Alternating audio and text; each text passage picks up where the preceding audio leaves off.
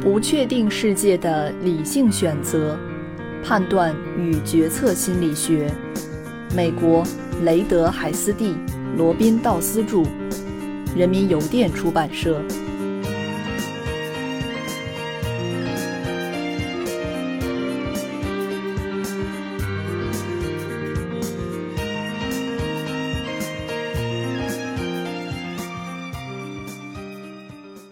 第六章第三节：从解释到判断。合取概率对理性的违背是广泛的。当我们设想未来时，想象的内容倾向于符合我们自身的知识架构。我们设想的许多情境是若干特定事件的联合，因此我们会认为该情境发生的可能性更高。同理，这种信念也是自动形成的。人类的思维过程有一种视觉化的倾向，我们对于未来的预期会通过看到自己和他人可能会做什么来实现。因此，人类的想象是相当具体形象的。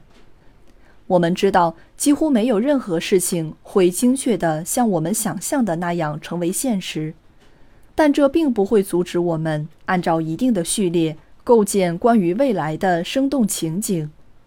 只有再三考虑，对单一事件发生的概率进行评价，这样才有可能避免合取概率谬误。情景或情节构建过程及其决策判断结果，如图六点一所示。构建故事是很自然的，我们可以将其看作一种自动化的认知能力，就像个体的频率登记、记忆识别、相似性判断等自动化过程一样。Roger Shank 和 Bobbert e b s o n 曾经给出一个有趣的论断：几乎所有的日常知识，从计算能力到鲸鱼是哺乳动物之类的知识，都以叙述形式存储于记忆之中。这说得可能有点远了，但是记忆中的海量知识是以故事或与故事相关的形式表征的。维系情境模型的这一基本认知功能，将我们置于当下的情境。为行动做准备，整个过程都由叙事格式所主导。经验是按照时间顺序排列的一系列事件，它是我们总结过去、放眼未来的认知格式。当然，我们为自己预测的事件寻找恰当理由的这一做法并不值得惊讶。当获得某主力队员受伤、公司聘用了新 CEO、某某是个瘾君子等信息时，尽管信息仅限于此，但是我们仍可以有足够的理由做出自信的预测。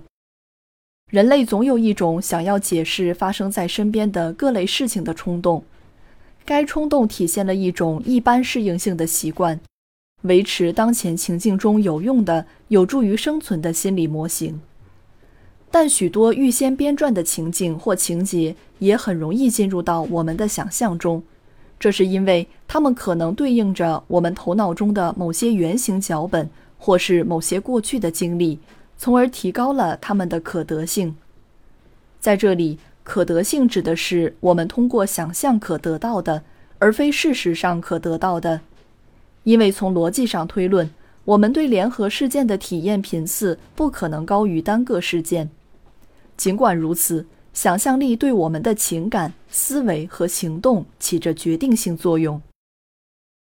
一个故事的可信度与其各个情节发生概率的大小是一致的。各个情节可信，则整个故事也必定可信。完整、详实且合乎情理的故事均是有影响力的故事。下面的两个例子似乎是合理的。埃及艳后极具吸引力的外表，能让古罗马最有权势的两个男人为之疯狂，像热血青年一样的彼此争斗。同样，二十四岁的美女实习生能以美色让美国总统拜倒在其石榴裙下。如果一个故事的内部情节能构建出良好的整体框架，如果它们与我们熟悉的叙事图式比较匹配。那么这个故事就更容易使我们相信。比如前文中的酗酒运动员通过参加戒酒协会恢复了正常状态，并最终获得比赛胜利的叙述，就是一个很典型的关于康复、失而复得的故事。故事情节的连贯性会使人们过高估计故事的真实性及其发生的概率，而导致高估的原因有以下三个方面：第一，尽管每个事件都有可能发生，但它们的组合并不一定会发生。这里要利用数学的知识，我们将所有事件的可能性分别相乘，得到它们同时发生的可能性。因为每个事件发生的可能性都小于一，因此将这些可能性相乘之后所得的结果依旧小于一，甚至可能更小。依据单个有代表性的概率去估计一组数列，多数人都会大大高估这组数列的概率。事实上，即使各个独立事件不能组合成一个合理的故事，但联合事件发生的概率还是会被高估。例如，判断赌博老虎机上赢得四枚红心的概率。行为研究表明，这种高估概率的现象来源于锚定调整评估策略。人们的判断首先被其中有代表性的个体事件发生的概率锚定，然后由于调整不足而导致对整体事件发生概率高估。第二，想象力作为一种认知性影响因素。既会使人们高估独立事件的发生概率，更会导致对整体事件或联合事件的高估。事实上，人们对于整体事件的想象会促使他们更愿意相信联合事件发生的概率高于独立事件。约翰的故事就可以说明这个问题。人们相信他因某一特定动机犯下谋杀罪的可能性高于因任意动机犯下谋杀罪。